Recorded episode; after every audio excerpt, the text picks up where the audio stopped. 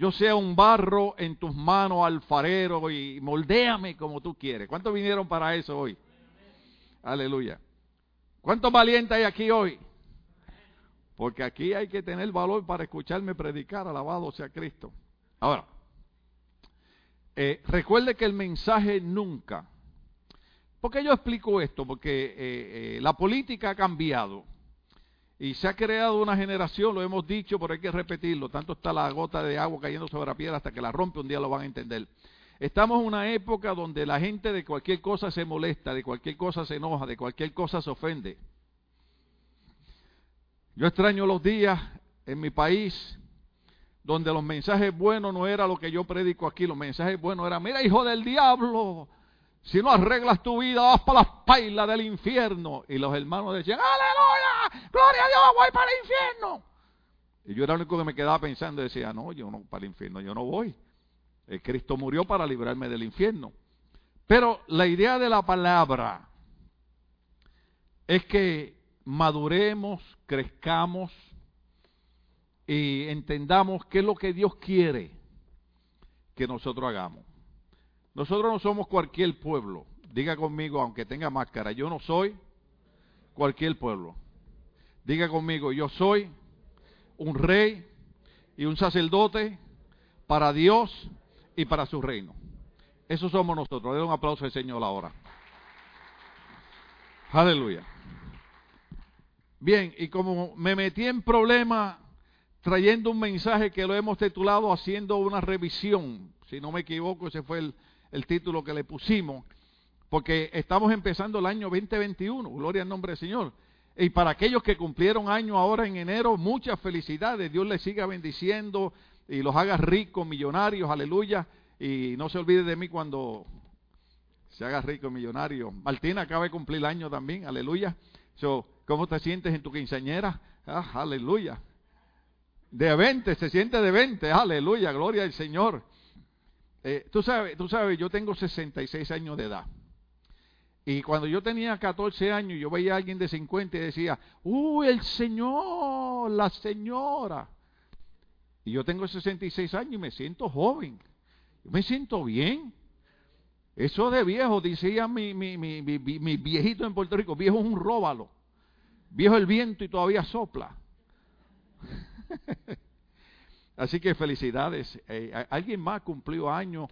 Uno de los muchachitos cumplió 16 años, estaba aquí el domingo pasado. Eh, eh, la nena tuya cumplió años también. Mira, ¿cómo se llama ella? los 66 años me están haciendo efecto ahora. Gloria al Señor. Daniela que predicó aquí un mensaje bien, bien, bien lindo. Gloria al nombre del Señor. Entonces, si usted me da 10 minutos de su tiempo, le sacamos jugo.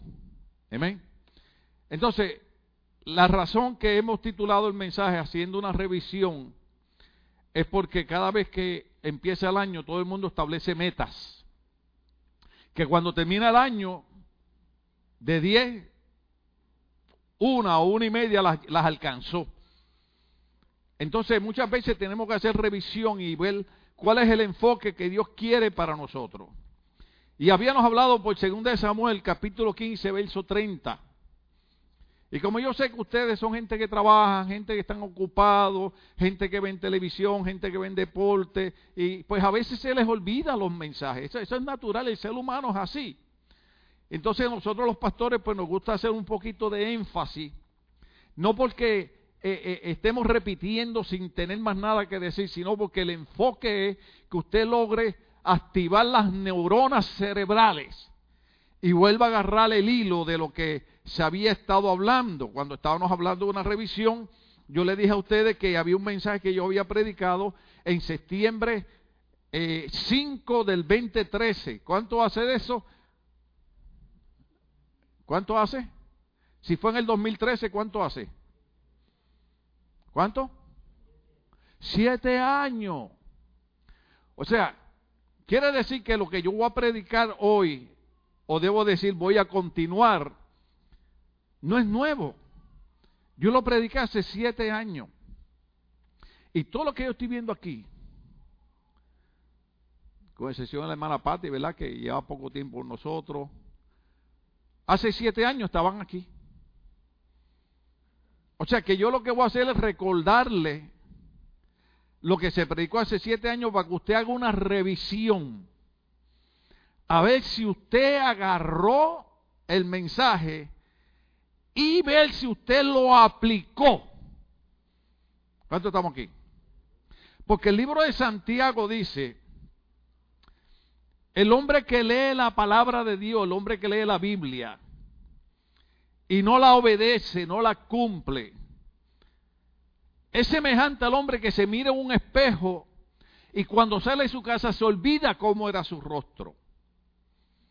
Ve, eh, la Biblia enseña que no es ser solamente oidores, sino que hacedores de la palabra.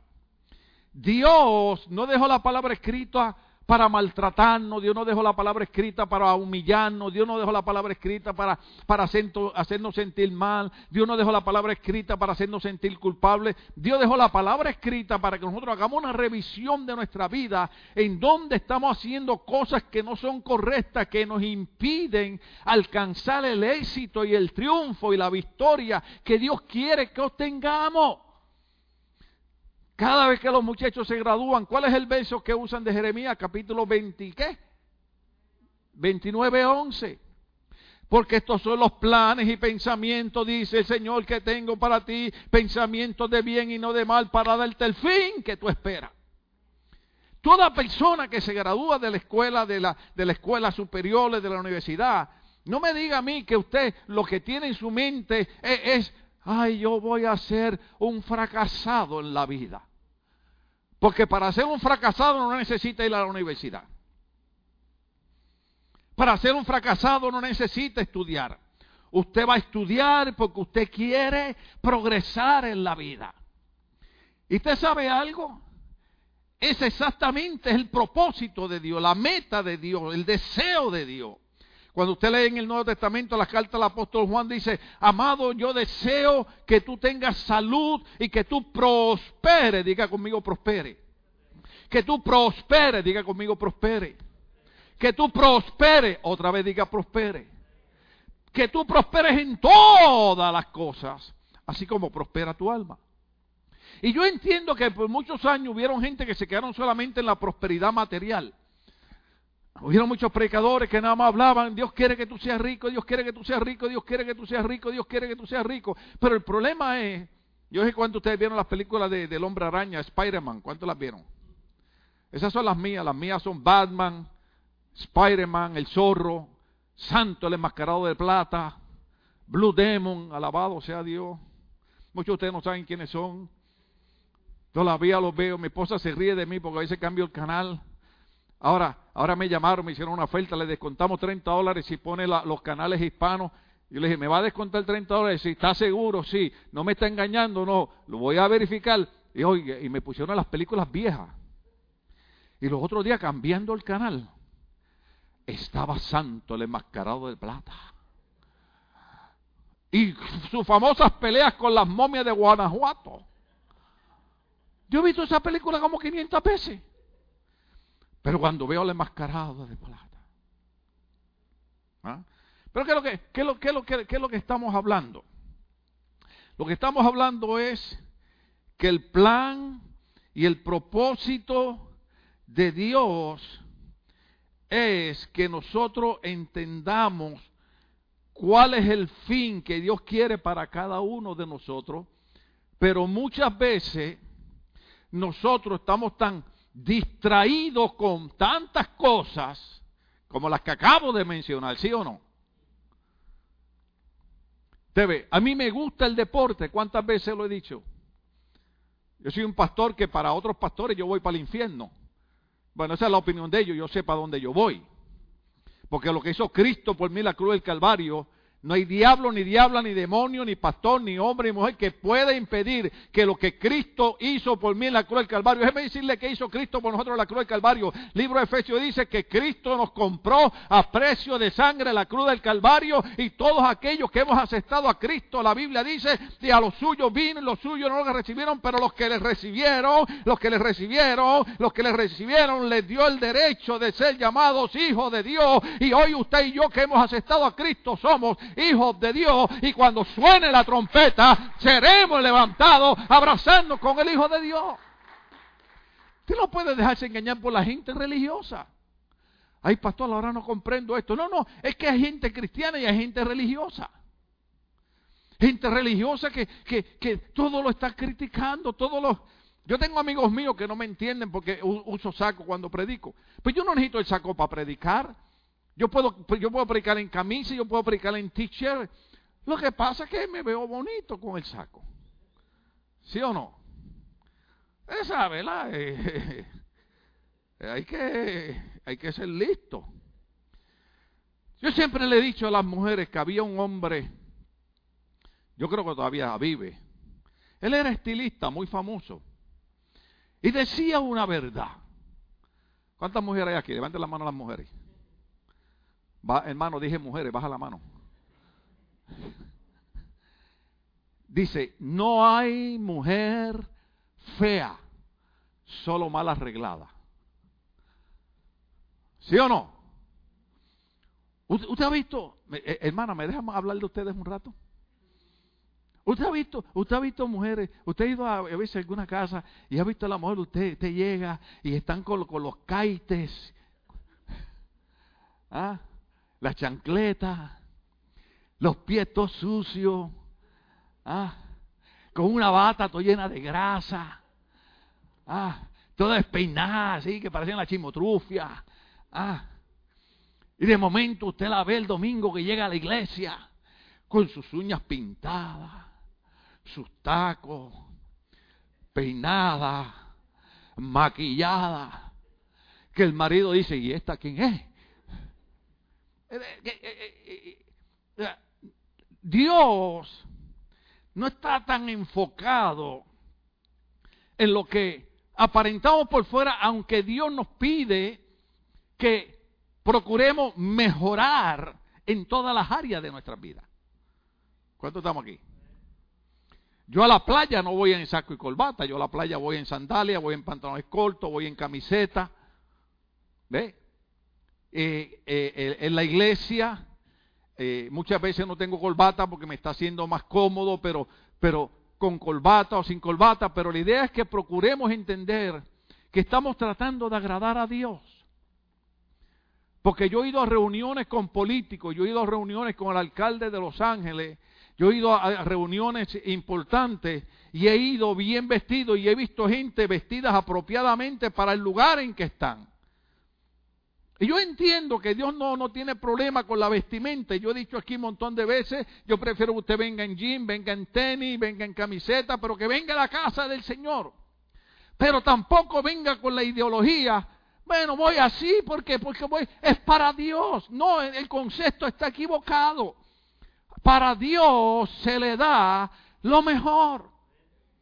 En una ocasión Dios le habló a su pueblo y le dijo, yo quiero preguntarle si los reyes y los príncipes que están gobernando sobre ustedes aceptarían esos sacrificios que ustedes me traen para mí.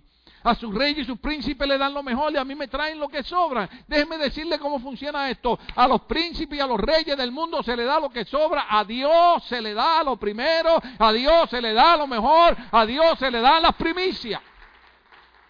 Dios lo estableció. Dios dijo que las primicias, ¿qué significa primicias? Es lo primero. La primicia es para Dios. No le dé a Dios lo que sobra. ¿Cuánto estamos aquí? Por ejemplo, una de las cosas que nosotros hemos establecido en la iglesia es mi relación con mi esposa. Yo atiendo a todas las hermanas de la iglesia. Yo no tengo problema con eso. Pero en 31 años he puesto bien en claro aquí, perdóneme hermana, ninguna hermana es más importante que mi esposa para mí. ¿Cuántos estamos aquí? Ella es mi esposa, que ahora en febrero 14, lo siento por los que me mandan al infierno, el día de San Valentín, cumplimos 34 años de casado. Aleluya. Y como no podemos irnos para Europa, ya yo tenía los pasajes para Europa. Ella me, ella me dice, yeah, right. Pero yo creo que voy a mandar a hacer un bizcocho de tres pisos. Y como cae domingo, ese domingo 14, aquí celebraré 34 años casado y usted comerá del pastel de boda. Alabado sea el Señor.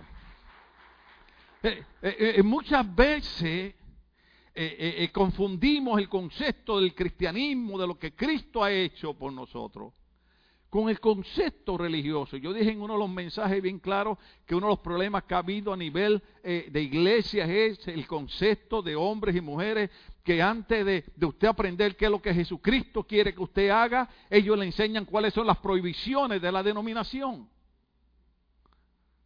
Entonces hay algo más importante que Cristo le habló a los fariseos, Cristo le habló a los saduceos y le dijo, ustedes turban al pueblo enseñando como camino de Dios tradiciones de hombre.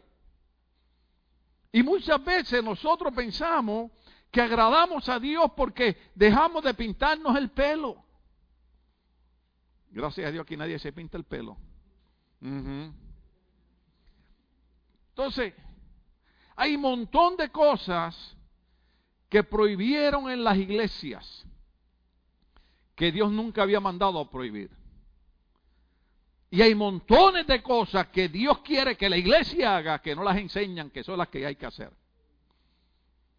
Entonces, una de ellas es cuando nosotros leíamos la situación de, del rey David, a mí me encanta predicar de David. Yo tengo un estudio de David ahí tremendo y quiero, creo, voy a, meterme por ahí otra vez, aunque no se me ha olvidado que estoy en el estudio de Daniel también, verdadero profeta de Dios. Pero Daniel me encanta porque a Daniel lo llaman el dulce cantor de Israel. O sea, cuando, cuando David cantaba, ¿usted vio los coritos de los muchachos hoy? Me hicieron bailar. Cuando lloro, alguien me toca. Mire, usted no puede quedarse ahí. Cuando lloro, alguien me toca. No, no, no, no, no, no. Mire, que nadie oiga lo que yo voy a decir. Cuando usted oye una quebradita, ¿ah? Si usted está en el mercado a pesar del COVID-19 y toda la distancia, y usted oye la quebradita, usted va. Y va todo quebrado y la gente cree que... ¿Ah? Y se oye una norteña. Yo quería bailar ese. Un día la ve. Y usted está ahí aparentando mucha religión. Un día la donde hay que gozarse es en la iglesia. Donde hay que estar feliz es en la iglesia. Donde hay que estar contentos es en la iglesia. ¿O no cantaron? Siento gozo en mi alma. cuando usted agarra el concepto de lo que Dios ha hecho por nosotros y de lo que Dios es en nuestra vida, usted cambia su manera de pensar acerca de Dios.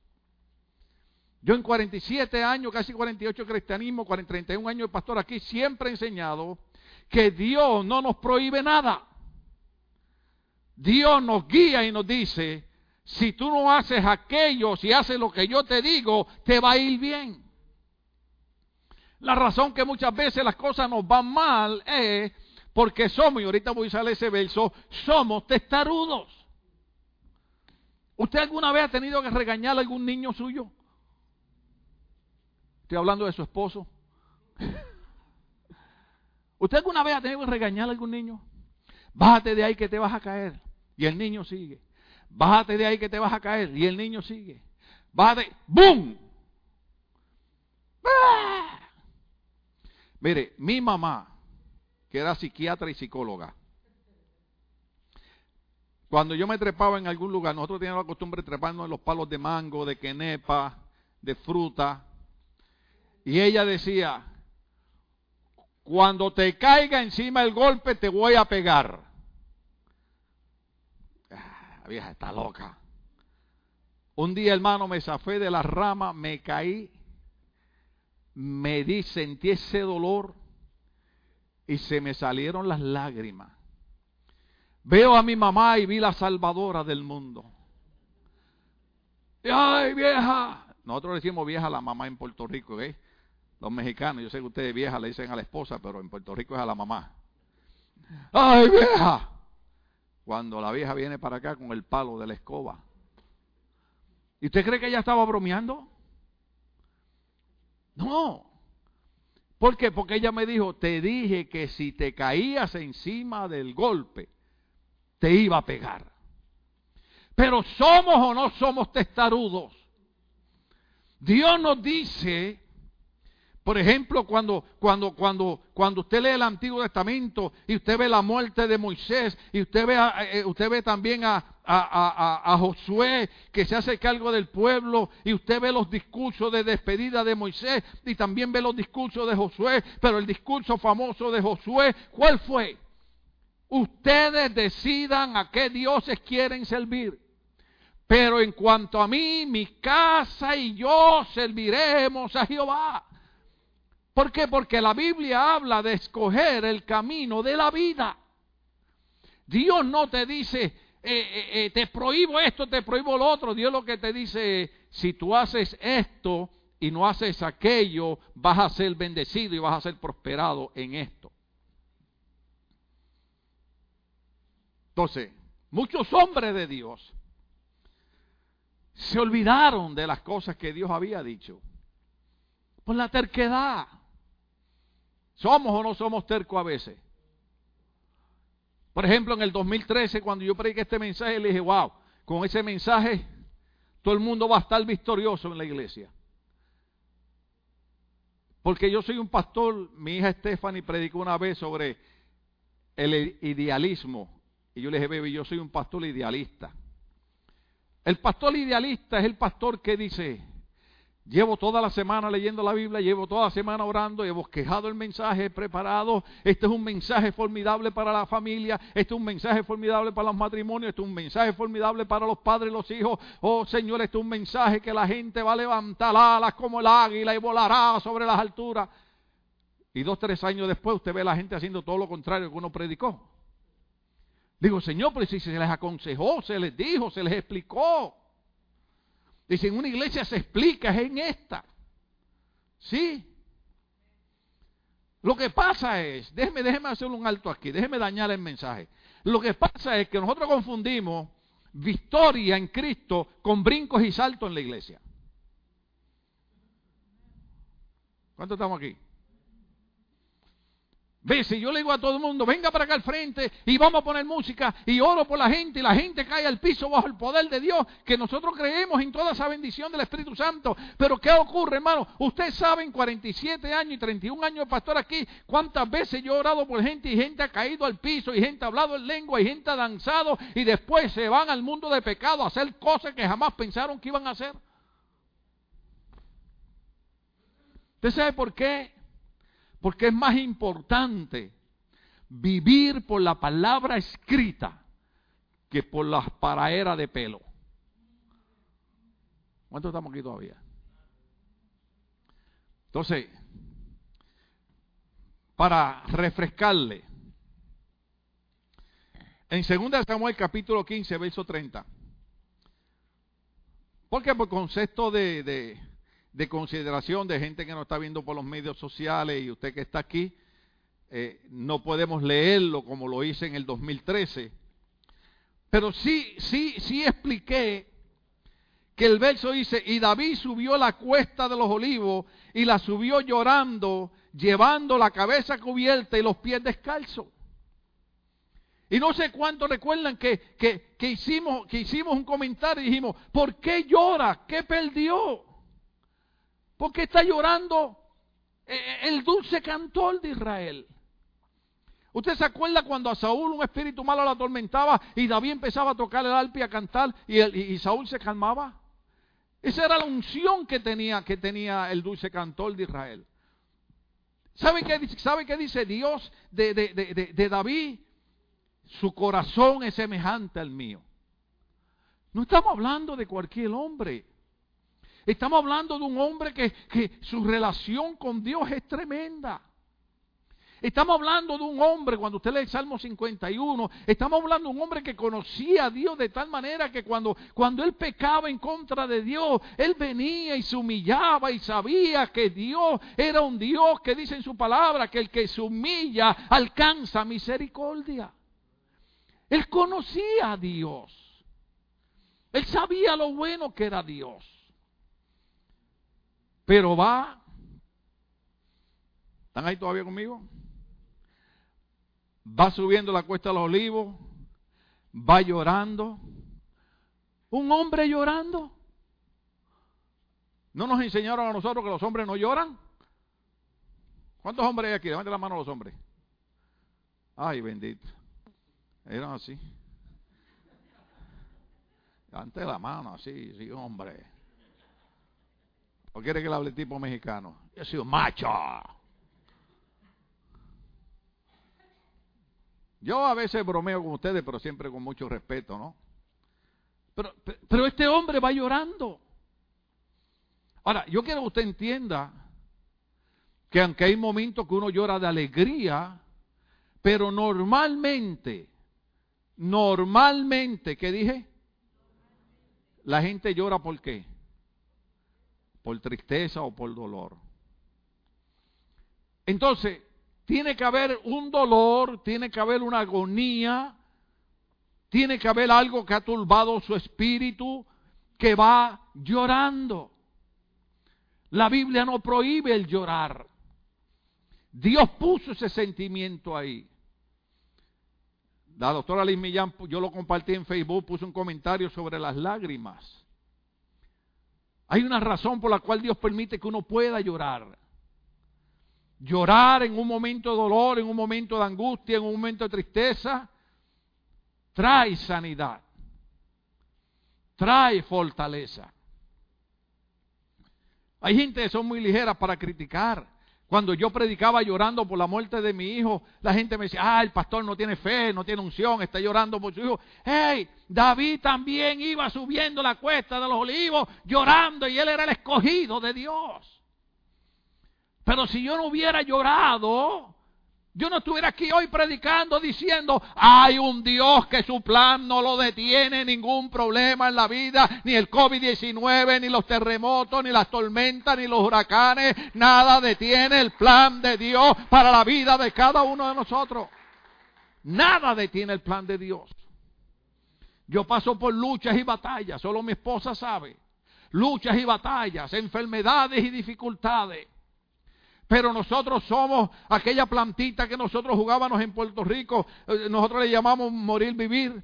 Aquellas plantitas que usted las aplasta y se cierra toda la hojita y usted cree que está muerta y cuando quita el pie, aquella hojita empieza y vuelve, y vuelve y sale. Nosotros somos así. El enemigo nos tira con todos los hierros. Tenemos problemas, tenemos dificultades, tenemos enfermedades, tenemos batallas, perdemos seres queridos, pero somos como el morir y vivir. Volvemos y nos levantamos porque el que está en nosotros es mayor que el que está en el mundo.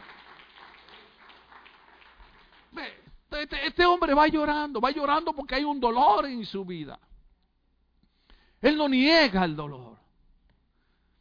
Es sorprendente porque la razón es que habían explicado que él va llorando, la cabeza cubierta. La cabeza cubierta, explicamos qué. ¿Por qué lleva la cabeza cubierta? Porque va avergonzado. Va avergonzado. Déjame decirle algo. La Biblia enseña muchas cosas, por eso es que hay que leer la Biblia. Y hay muchas cosas que es mejor evitar hacerlas para que después no estemos cuatro o cinco años avergonzados por ella. Mi suegra decía que es mejor un rato colorado que 50 ratos colorados. ¿Sabes lo que es un rato colorado? Es mejor ir, David, mira, perdona por lo que dije, tal vez te sentiste mal, te pido perdón. Prefiero pasar ese momento colorado de pedirle perdón y no estar colorado cada rato que lo vea. ¿Cuánto estamos comprendiendo el mensaje? El hombre va avergonzado. Hay montones de cosas que la única razón por la que Dios quiere que no las hagamos no es porque Dios es un Dios religioso, sino porque crean un conflicto emocional en nuestras vidas que nos hace vivir avergonzados.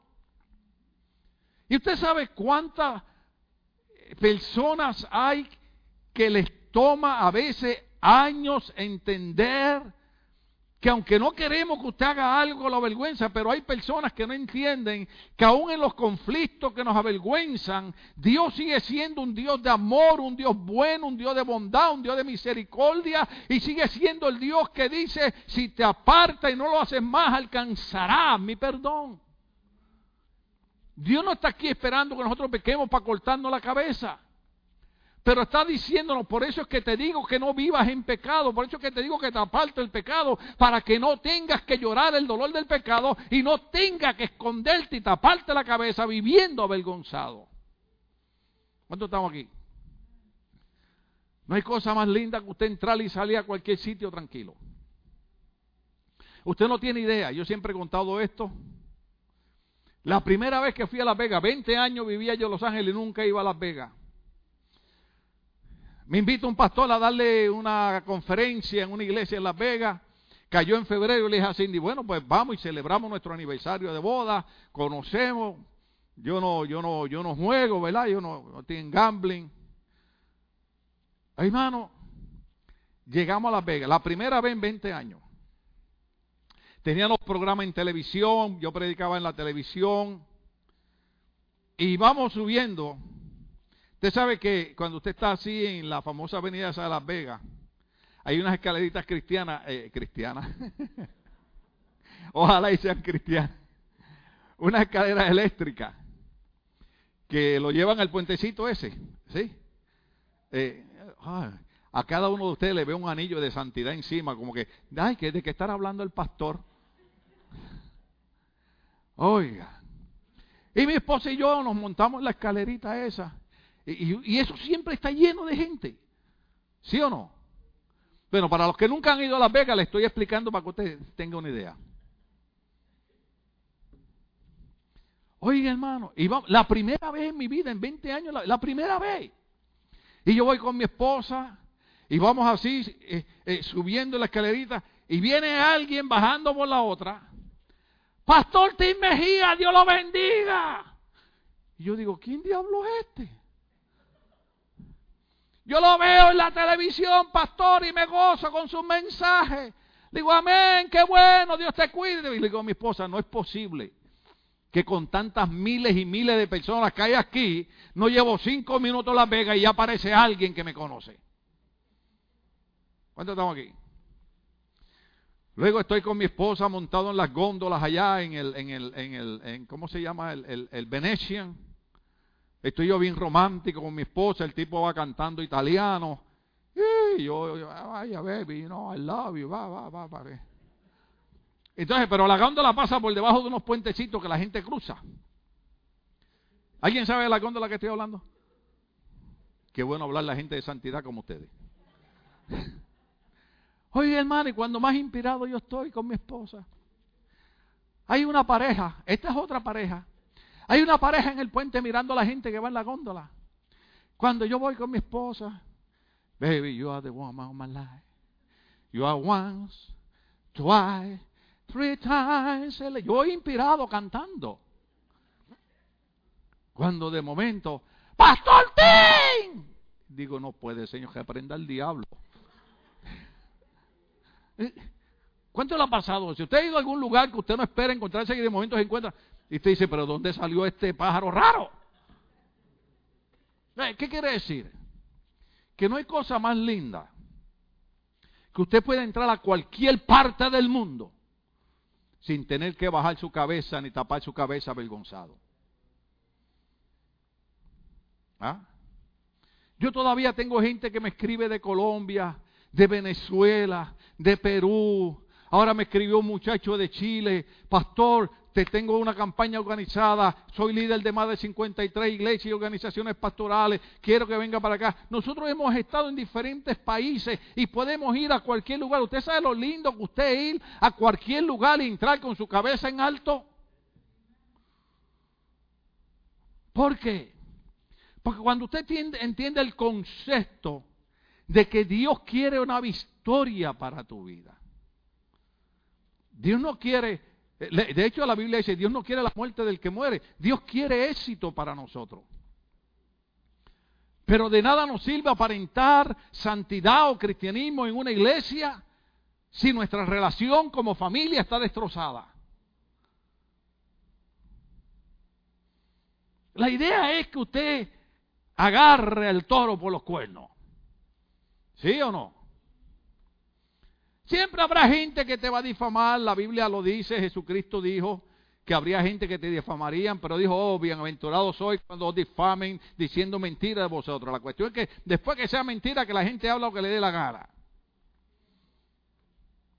Yo ayer le estaba leyendo un, un, reportaje y se lo envié a Stephanie, comparto con mi hija Stephanie, eh, eh, de doctor Henry Cloud que hoy estaba eh, leyendo uno que me envió de, de, cómo él sufrió una depresión profunda cuando estaba estudiando eh, eh, y cómo ¿verdad? logró salir de la depresión. Y, él esperaba que Dios hiciera un milagro y que Dios, ¡pum!, de magia lo sanara. Y, y Dios lo que le dijo fue, vete a un grupo de soporte. Oh, no, Señor, yo quiero que tú me sanes y me quites la depresión de la noche a la mañana. Vete a un grupo de soporte. Y él dice que fue un grupo de soporte y allí encontró gente que estaba pasando por las mismas luchas de él, por depresiones, por ansiedad, dificultades. Y entonces descubrió que cuando empezó a abrir su corazón, cuando empezó a abrir su alma, cuando empezó a abrir su mente, cuando empezó a compartir con otra persona y empezó a compartir su dolor, encontró que ahí había sanidad. Déjame decirte algo que tú no has entendido. Ese es el secreto de venir a la iglesia. Cuando venimos a la iglesia, da la casualidad que todos somos seres humanos. Y da la casualidad que todos tenemos problemas. Y da la casualidad que todos tenemos batalla. Y todos tenemos lucha. Pero cuando vemos al hermano y vemos a la hermana que tiene lucha, que tiene batalla, pero sigue para adelante y sigue confiando en el Señor y dice, yo he puesto la mano en el arado y si he puesto la mano en el arado no va a mirar para atrás. Y cuando usted escucha a un hermano diciendo, yo soy como Pablo, Pablo decía, dejando lo que se queda atrás, yo me extiendo hacia adelante mirando el blanco, la la vocación. Cuando usted escucha hermanos que dicen, estoy mirando a Cristo, estoy mirando a Cristo, usted dice, pues entonces también yo puedo mirar a Cristo y yo me puedo levantar y yo puedo caminar y yo puedo tener victoria porque el que está en nosotros es mayor que el que está en el mundo. Sea el nombre de Dios glorificado. Eh, eh, eh, es, tremendo, pero una de las cosas que decía él que yo compartí con mi hija es el problema de la gente tóxica. ¿Cómo salgo de ahí? Gente tóxica. O sea, hay gente, yo conocí un amigo mío así, hay gente que quieren que todo se haga como ellos creen que debe hacerse. Y una de las cosas que yo aprendí en ese, en ese tema del doctor Henry Cloud es que el problema es que cuando tú quieres complacer a una sola persona, tú perjudicas el resto de la iglesia. Por ejemplo, si yo quiero compartir complacer a una sola persona en la iglesia. Oh, pastor, pero en la iglesia las cosas se deben, que lo he pasado, hermano, en 31 años, usted no cree, yo he tenido gente aquí. Oh, pastor, pero en la iglesia se debe hacer esto así, así, así, así. le digo, cuando usted empieza a ser fiel en su asistencia a la iglesia, cuando usted sea fiel con sus economías, cuando usted sea fiel apoyando la iglesia, usted me da su opinión. Mientras tanto, las cosas se van a hacer como el Espíritu Santo nos diga que se hacen. Porque a veces queremos complacer a una persona y, y ofendemos 50 o 100. ¿Por qué? Porque hay gente tóxica, hay gente así. ¿Qué hacemos? David va llorando, avergonzado con su cabeza cubierta y los pies descalzos. ¿Se acuerdan cuando hablamos de los pies descalzos? ¿Se acuerda cuando el hijo pródigo llegó, que fue lo primero que le dijo el padre? Póngale encalzado en sus pies, porque este no es un, un vagabundo, no es, no es un desamparado, no es, yo siempre tengo problemas con esta palabra porque como me junto con ustedes que son gente tan linda, entonces hay una palabra que es mendigo y la otra es mendigo. ¿Cuál es la correcta? ¿Eh, ¿Mendigo? o mendigo? O sea, que Lázaro era mendigo o mendigo. Mendigo. No jueguen conmigo. Bueno, mejor le digo el desamparado. O sea, ¿por qué razón? La pregunta es esta. ¿Por qué razón nosotros tenemos que ir llorando con la cabeza cubierta y descalzos como si no tuviésemos padre cuando tenemos un padre de amor? Todo es seguir los consejos de Dios. Pero David cometió un error. El error de David,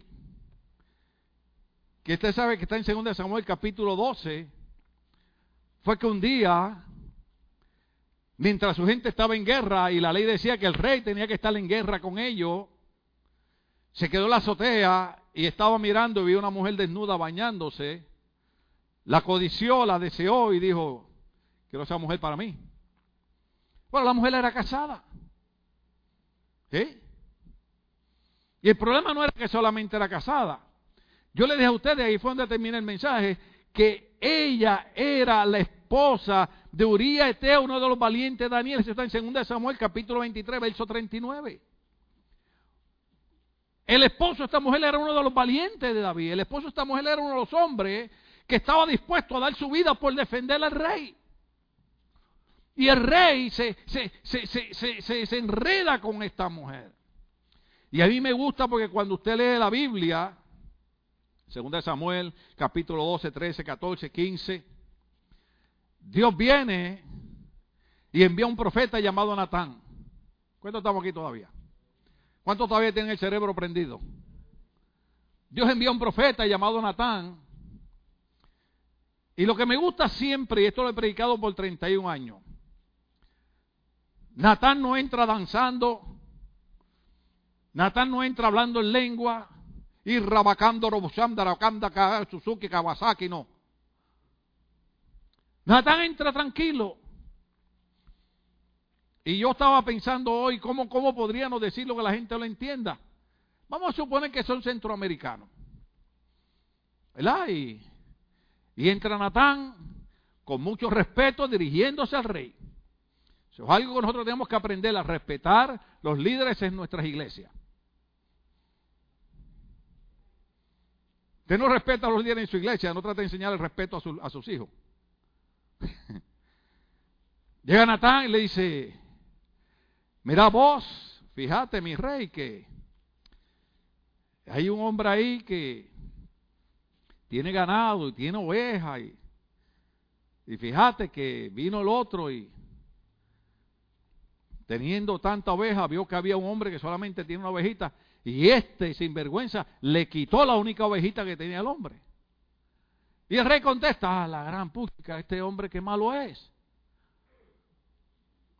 Y dice el rey, ese tal hombre que hizo eso, que teniendo tanto ganado y le quita la única oveja que tiene ese hombre, merece la muerte.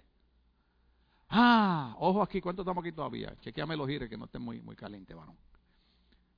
Oiga esto, cuando nosotros vamos a tirar la línea o la regla de condenación para allá, qué fácil es.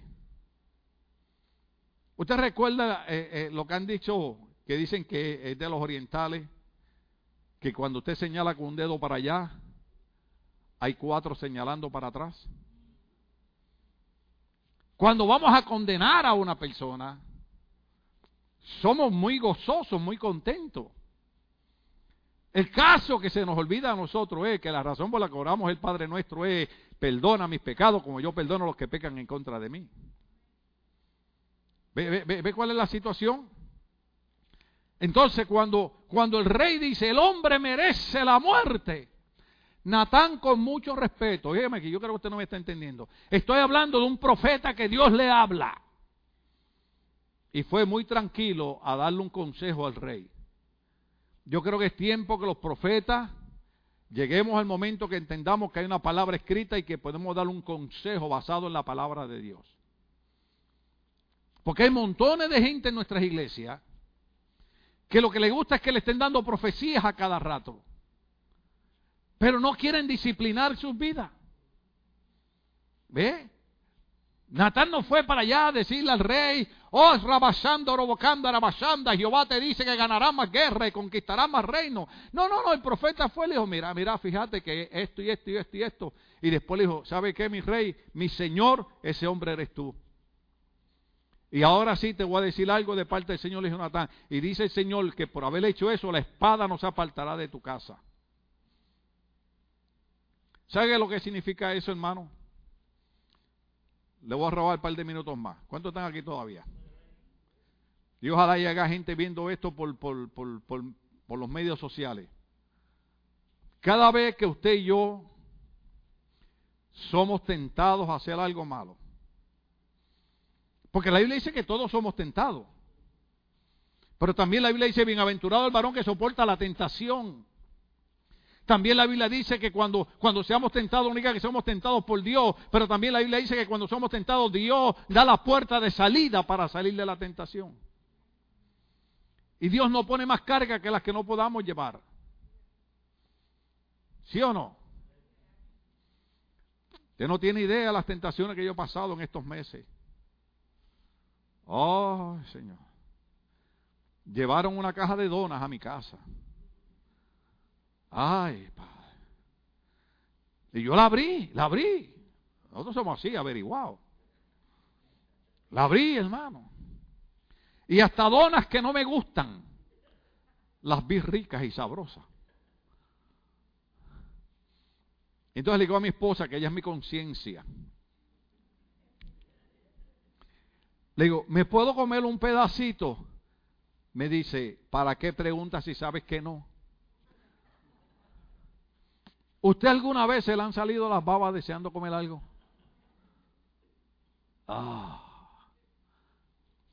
Porque tentaciones no son cosas malas nada más, tentaciones son cosas que, ay Señor.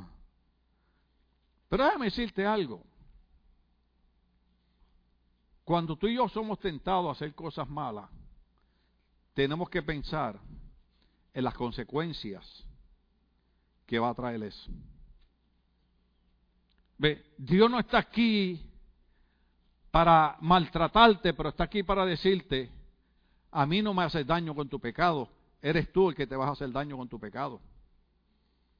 Pero el problema no es solamente eso, sino que cuando Natán le dice a David, la espada no se apartará de tu casa, ¿sabe lo que hace el pecado de David? ¿Sabe por qué cuando David se fijó en la mujer que no tenía que fijarse y David manda a matar, porque en, capítulo 12 de, de 2 Samuel dice que el profeta le dijo, mandaste a matar a Urias Eteo.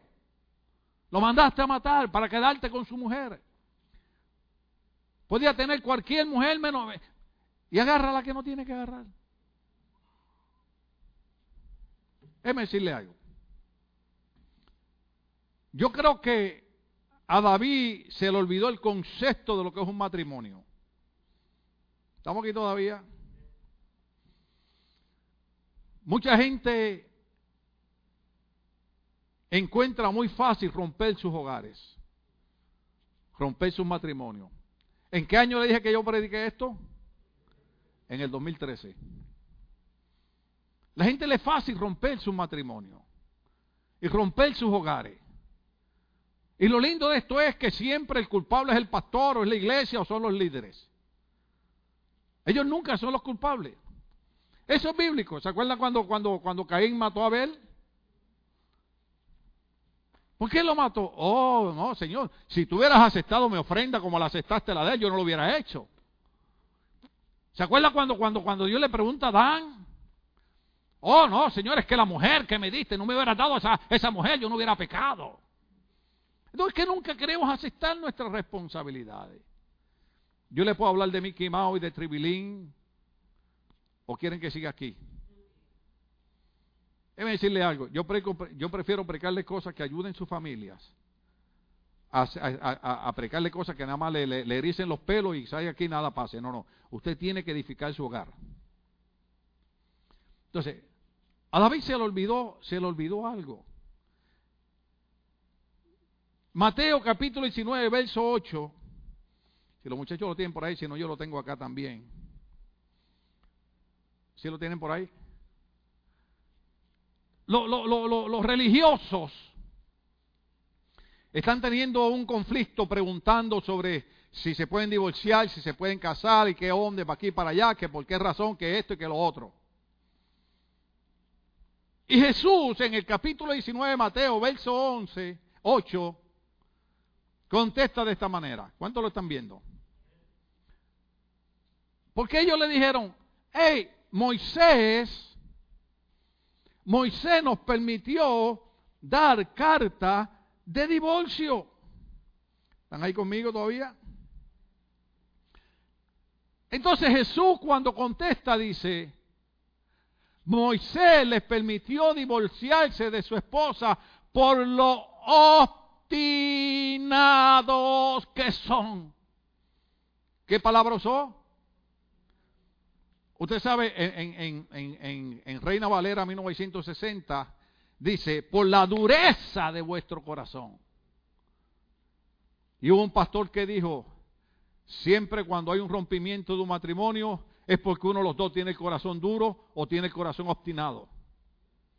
¿Usted sabe lo que es una persona obstinada? Es la persona delusional, es la persona que usted le explica, le explica, le explica y no entiende está obstinado. Entonces, el concepto es, por la dureza de vuestro corazón, dice la 60, Moisés os permitió repudiar a vuestra mujer, más al principio no fue así. Volvemos para la otra versión. Usa dureza de corazón y usa obstinado. Diga conmigo obstinados. O sea, yo quiero que usted entienda que nosotros podemos culpar a quien nos dé la gana. Pero Dios dice, es la dureza de tu corazón, es que eres una persona obstinada y no quieres arreglar las cosas. ¿Cómo Dios ve esto? En San Juan, capítulo 1, verso 17, Jesús explica algo. San Juan 1, 17, tal vez no se los di a los muchachos, pero está ahí.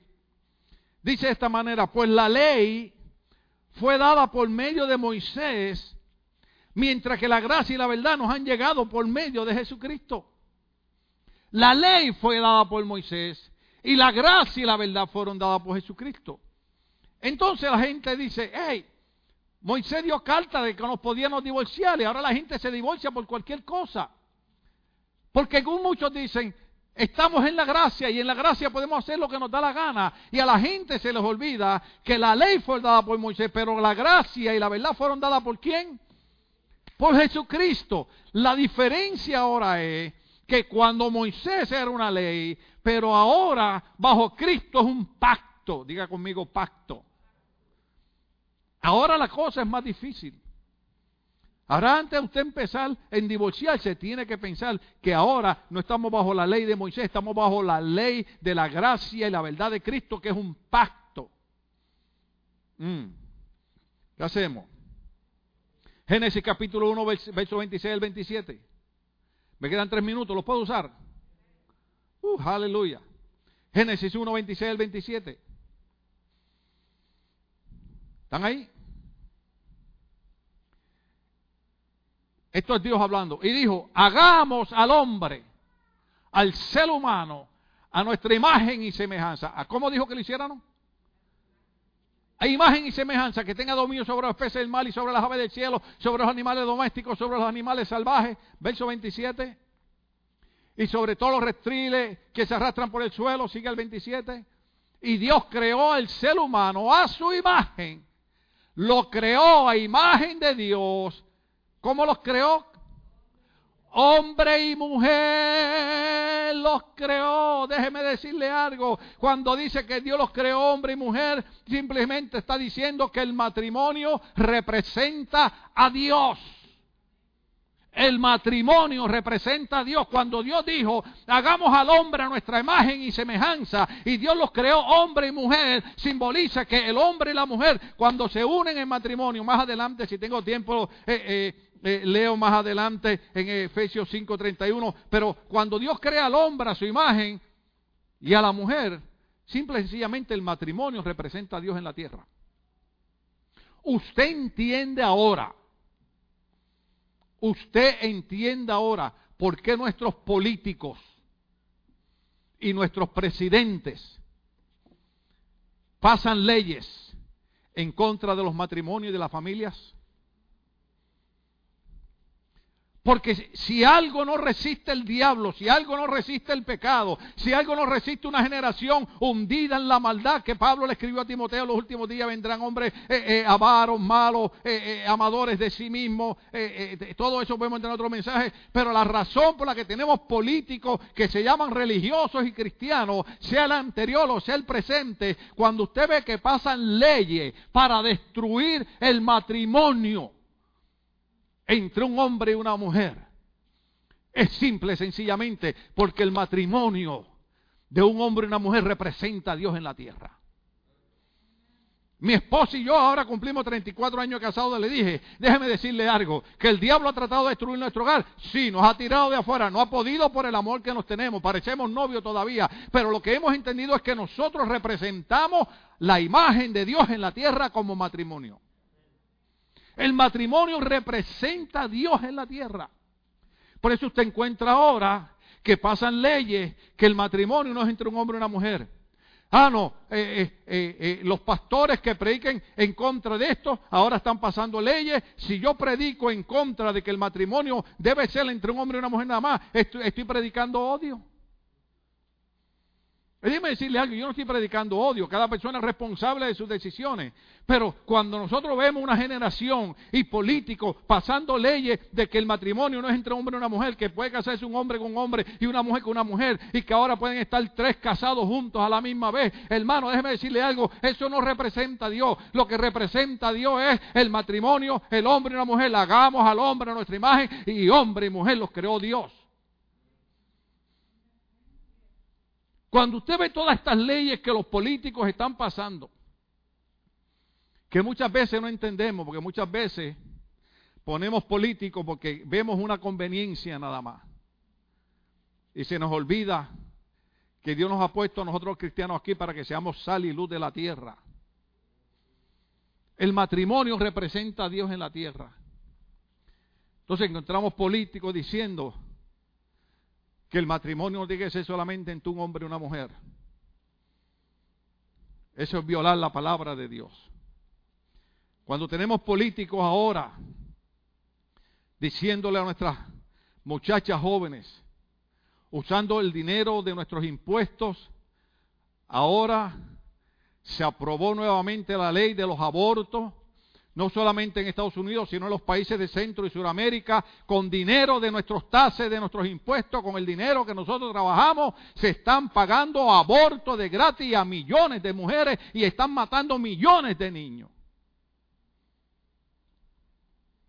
Y usted entramos y salimos a la iglesia y ni cuenta nos demos lo que está pasando en el mundo. Entonces, ¿de qué manera estos políticos nos quieren callar la boca a los pastores?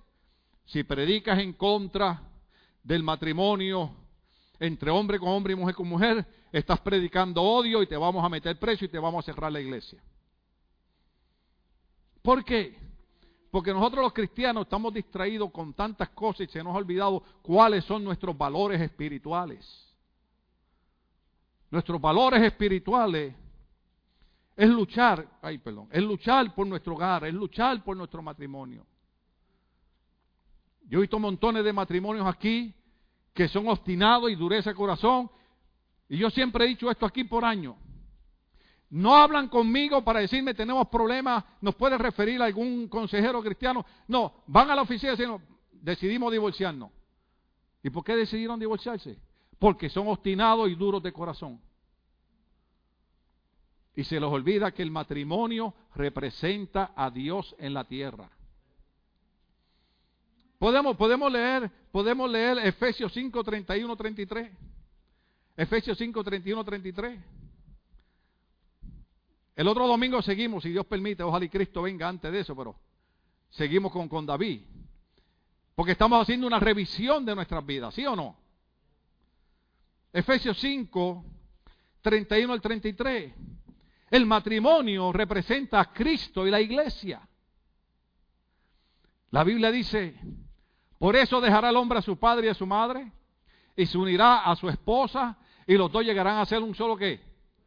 Un solo cuerpo. Sigue. Esto es un misterio profundo. Yo me refiero a Cristo y a la iglesia. Dale. En todo caso, oiga bien, ¿estamos aquí todavía? ¿Paro el mensaje o sigo? En todo caso, cada uno de ustedes ame, ¿cómo dijo? Ame también a su esposa como a sí mismo y que la esposa respete a su esposo. Qué sencillo. Porque el matrimonio representa a la iglesia y representa a Cristo. El matrimonio representa a la iglesia y representa a Cristo.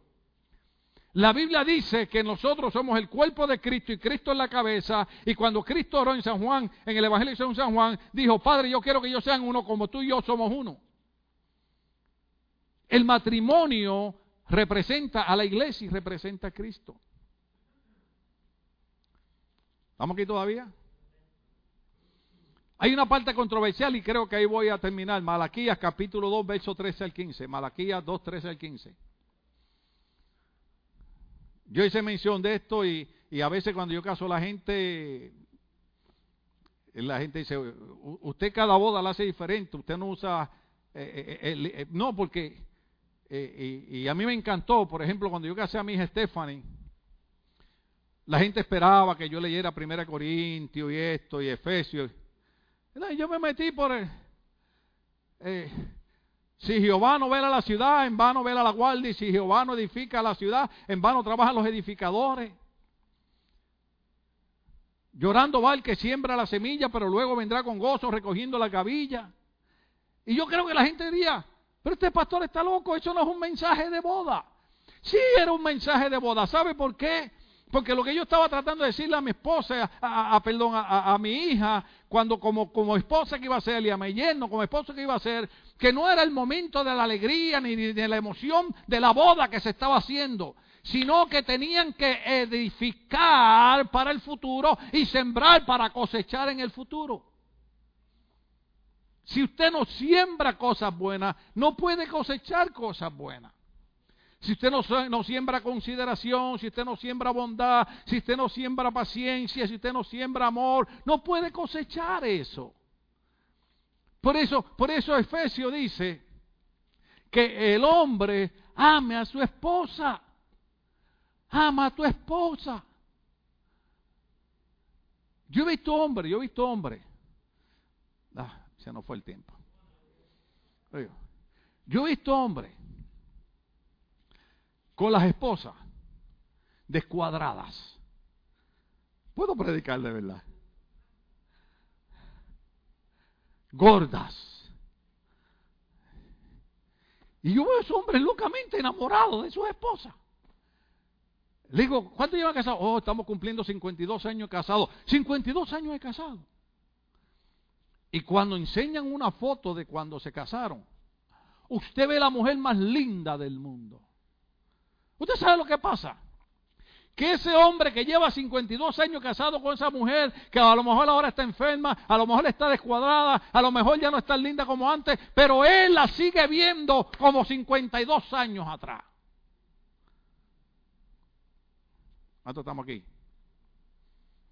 La, la relación matrimonial, no solamente por lo lindo que nos vemos por fuera, es lo que desarrollamos como pareja. Según una encuesta que se hizo en las iglesias, se encuentra ahora que los cristianos se divorcian igualmente que los impíos. Que los jóvenes tienen relaciones sexuales sin ser casados como los tienen los impíos. No en balde quieren los políticos estar pasando la, la, la, ley de que se pueda abortar. Ahora mismo están pasando una ley, oiga bien, están pasando una ley que sus hijas pueden abortar en las escuelas van a poner clínicas de aborto en Estados Unidos sin autorización de los padres pueden abortar.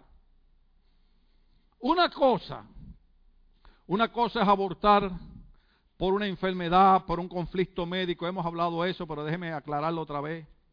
Otra cosa es jóvenes que han cometido el error, que han quedado embarazadas y alguien las engañó y abortaron. Yo quiero que ustedes sepan que Dios perdona eso, pero tampoco es para que sigan viviendo la vida loca. Y está abortando cuatro y cinco veces como han hecho personas.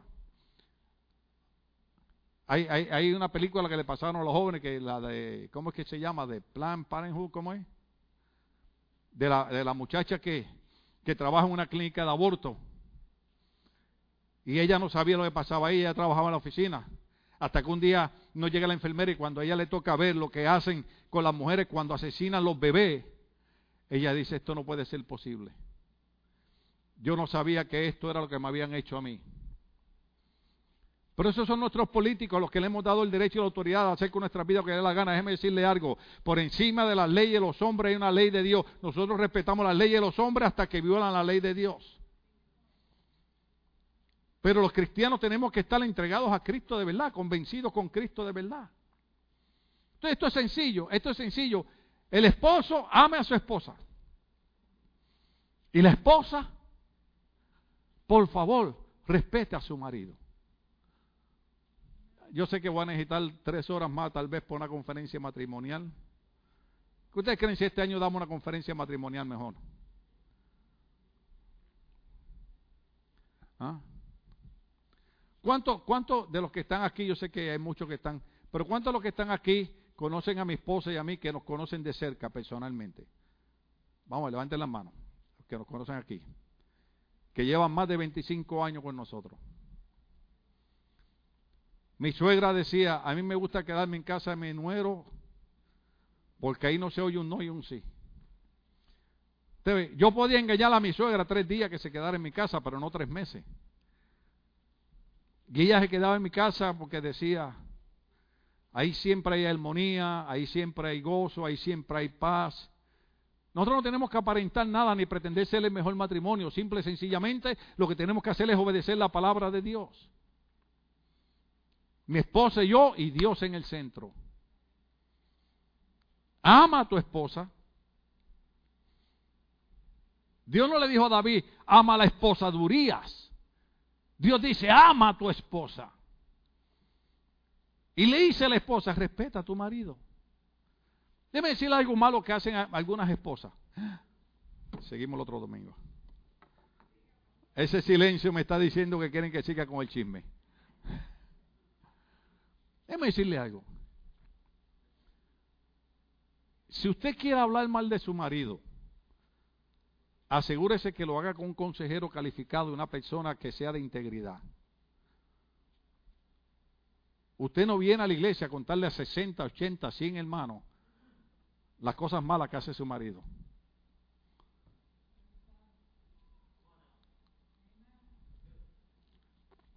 La esposa debe respetar a su marido. Dígaselo a él. Aunque grite y patalee y llore, dígaselo a él. Marido, ama a tu esposa.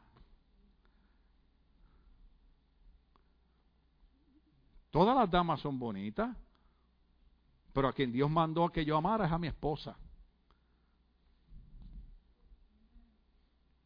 ¿Estamos aquí? Y eso usted tiene que tener cuidado, porque no crea. Yo dije hace un rato que cuando el enemigo ve un matrimonio, ve la representación de Dios en la tierra y dice, tengo que destruir ese matrimonio. Y yo tengo que decirle al diablo, tú no puedes destruir mi matrimonio porque a ti Cristo te derrotó en la cruz del Calvario. Cuando Cristo murió en la cruz del Calvario derrotó todas las huestes infernales. Entonces, termino con Malaquías, capítulo 2, verso 13 al 15. Y yo sé lo que usted está pensando, pero ese no fue el mensaje que usted trajo en el 2013, sí fue el mensaje que yo traje en el 2013. Lo que pasa es que ahora le añadí unos versos bíblicos para darle mere. Ah. Le eché, como que dicen? Eh, más salsa a los tacos. Termino con esto. Malaquía 2, 13 al 15. Estamos abusando de su tiempo, pero déjeme decirle algo. Después de uno ver tantas familias destrozadas, tantos matrimonios destruidos, yo creo que la única voz que queda para hacer el bien por la familia es la voz de los pastores. Su matrimonio y su familia no le importa a los políticos. Déjeme decirlo. Su familia y su matrimonio no le importa a los políticos. Ellos lo que les importa son los cuatro años que ellos van a estarse robando el dinero. Dije robándose el dinero porque es verdad.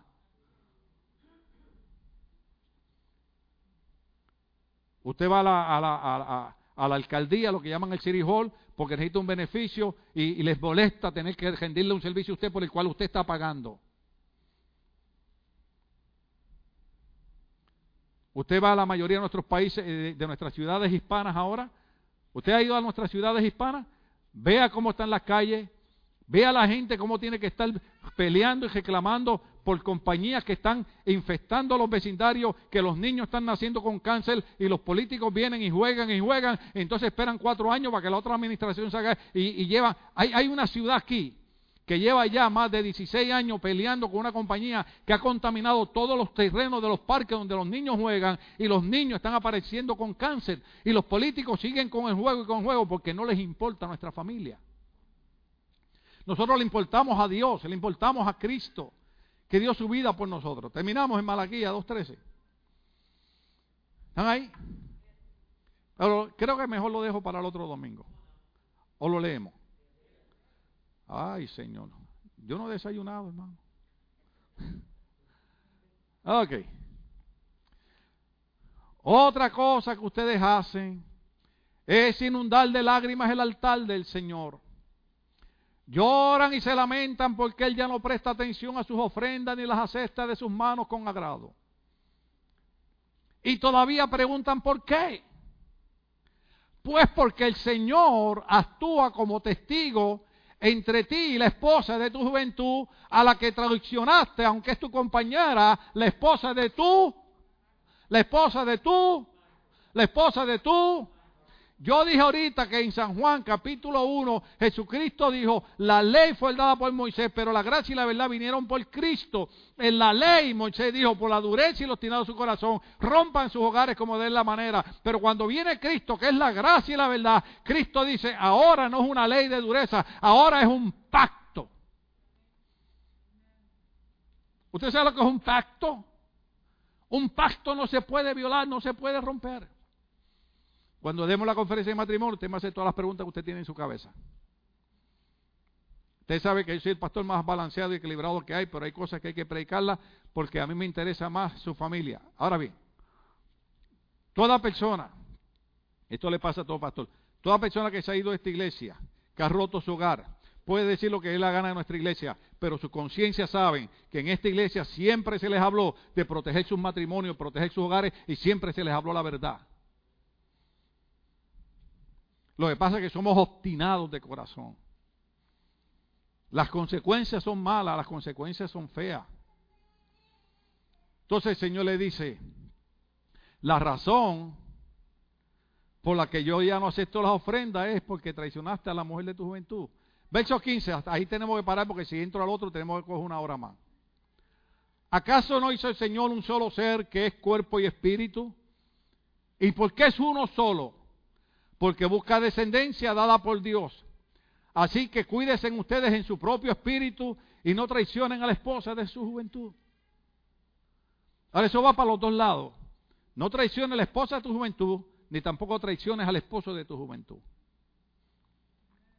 Si algo debe practicarse en el matrimonio es la fidelidad de la esposa al esposo y la fidelidad del esposo a la esposa. ¿Estamos aquí? Muchos pastores cuando casan la gente le dicen, hasta que la muerte los separe, prometo amarte en la riqueza y en la pobreza, en la salud y en la enfermedad. ¿Cuántos se acuerdan? Oye, la gente no le hace caso a eso, porque le creen más a los políticos que a Cristo. Ahora, cuando David se olvida de eso, David trajo maldición sobre su casa. Estamos de pies, querida iglesia. Qué tema bueno. Cuando yo veo la iglesia así callada, digo, están dirigiendo, están comiendo sabroso. Aleluya. Hay que parar ya ese eh, relajo, ese abuso que hay dentro de las iglesias cristianas, que están duros de corazón, obstinados. Cualquier excusa para Déjeme decirle, yo siempre he creído, y es bíblico, es bíblico, siempre he creído que lo bueno que yo haga ahora lo van a heredar mis nietos. ¿Usted sabía eso? Lo bueno que yo haga ahora para el Señor, lo van a heredar mis nietos. Eso es bíblico. Recuérdeme un día de esto, predicarle de eso. De la manera que usted corre su hogar ahora, no solamente va a bendecir sus hijos, va a bendecir sus nietos.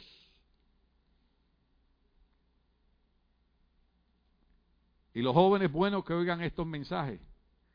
Pues yo dejé de hablar una conferencia de matrimonio, pero el problema es este. Se habla de esto en conferencia de matrimonio. No, esto tiene que hablarse que toda la iglesia lo oiga y que todo el mundo por los medios sociales lo oiga.